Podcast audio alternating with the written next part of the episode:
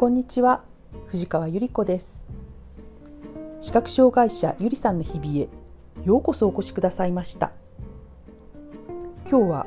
歩行訓練の続きについてお話ししたいと思います。前回のお話は冒険の書第7手引きで歩くでした。お稽古ごとには必ず基本練習があります。ピアノなら音階練習バレエならバーレッスン。茶道なら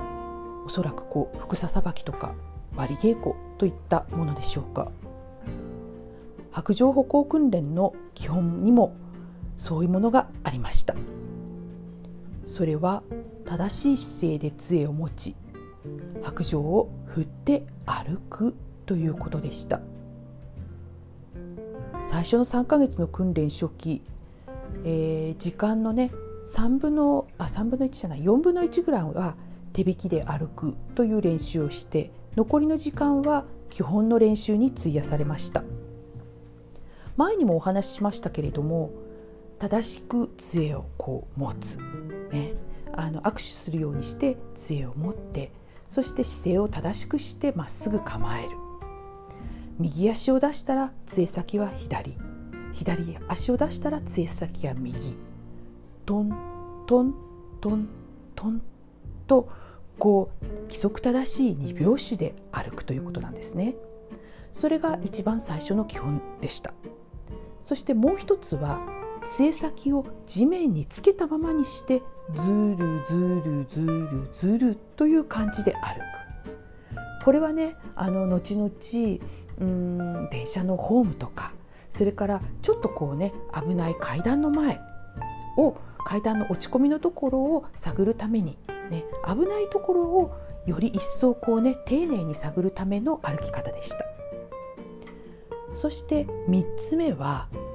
杖を鉛筆持ちにしてこう立てるようにして持ってそして小さくあの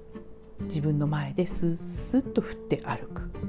これは人混みの中で、ね、杖を大きくこうね前に出してこう歩くとあの他人様に杖を引っ掛けてしまったりとか、ね、そういう危ない事故、ね、こちらの過失による事故が起きてしまう可能性があるので人混みの中ではなるべく杖を立てて小さめに振るというあ3つ目の振り方の練習がありました。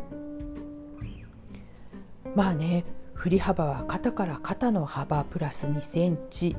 トントンの間は高さ2センチから2.5センチにこうキープするそしてきちんとリズムよく2拍子でそしてできたらこう体はリラックスして。目線はまっすぐに。もうなんか次から次へと注意事項が降ってきて本当に驚きましたね。単にこう白状を持って歩くのにこんなに規則があるとは私は本当思いませんでした。それでもあのこの基礎訓練に関しては、えー、私の歩行訓練士の先生は非常にえーまあ、厳しいと言ってもね別に怒鳴るとかそういう意味じゃなくてあの緻密にねあのいつもこう注意をしてくださいました16ヶ月の訓練期間の間折に触れてやはり姿勢を正されたりとかきちんと2拍子で振ってくださいと注意をいただいたりとか、ね、最後の16ヶ月の最後のうんレッスンの時間、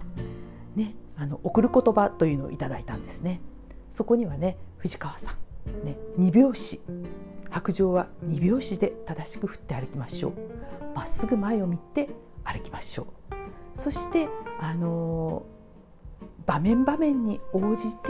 あの振り方を変えて1番目の振り方2番目の振り方3番目の振り方というふうに、えー、場面場面でその場面に合った適切な白鳥の振り方をしましょうというふうな、うん、送る言葉をいただいたんですね。やはり基本に始まって基本に終わるお稽古との失墜だなと思いました基本訓練はねあの杖振りだけじゃなくってやはりまっすぐ歩くとかそれから、えー、点字ブロックを伝って歩くとか低い塀をねこう伝って歩くとか伝え歩きっていうのはとても安心感があってすごくいい感じでしたね。それからあとはなんか歩道のね白線をこう目でまあ視認してねこう歩くとかあの横断歩道のしましまをねこう見つけて歩くとか。でもその頃私は視力も視野もどんどん落ちていったので白線もあまりよく見えなくなったし、えー、横断歩道のしましまっていうのも白一色にしか見えない、ね、あの信号機の色も赤と緑があまりよく分からなくなってくるということになっていたので、うん、先生はだんだんねこうあの全然見えない人の歩き方。ね、横断歩道はこう地面がだんだん下がっていってなんか小さな縁石がポコって出たところが横断歩道だよとかね、うん、道の角のところをこう見つけてそこからこう入っていって横断歩道を渡るとか、まあ、そういう感じで基本練習が続いていきました。白状を振ることの意味とか利点とかを理解するのには本当に時間がかかりました。その頭では分かっていたけども体が動かないやはり頭で理解したことが体につながっていくというその回路を開くというのにね私の場合はやはり半年以上かかったような気がしましたでもね姿勢正しくスッスッと杖を振って歩く方法っていうのはえかっこしいの私にとってはとても気に入った方法でした。この歩き方はあんまり惨めな気持ちにならない方法で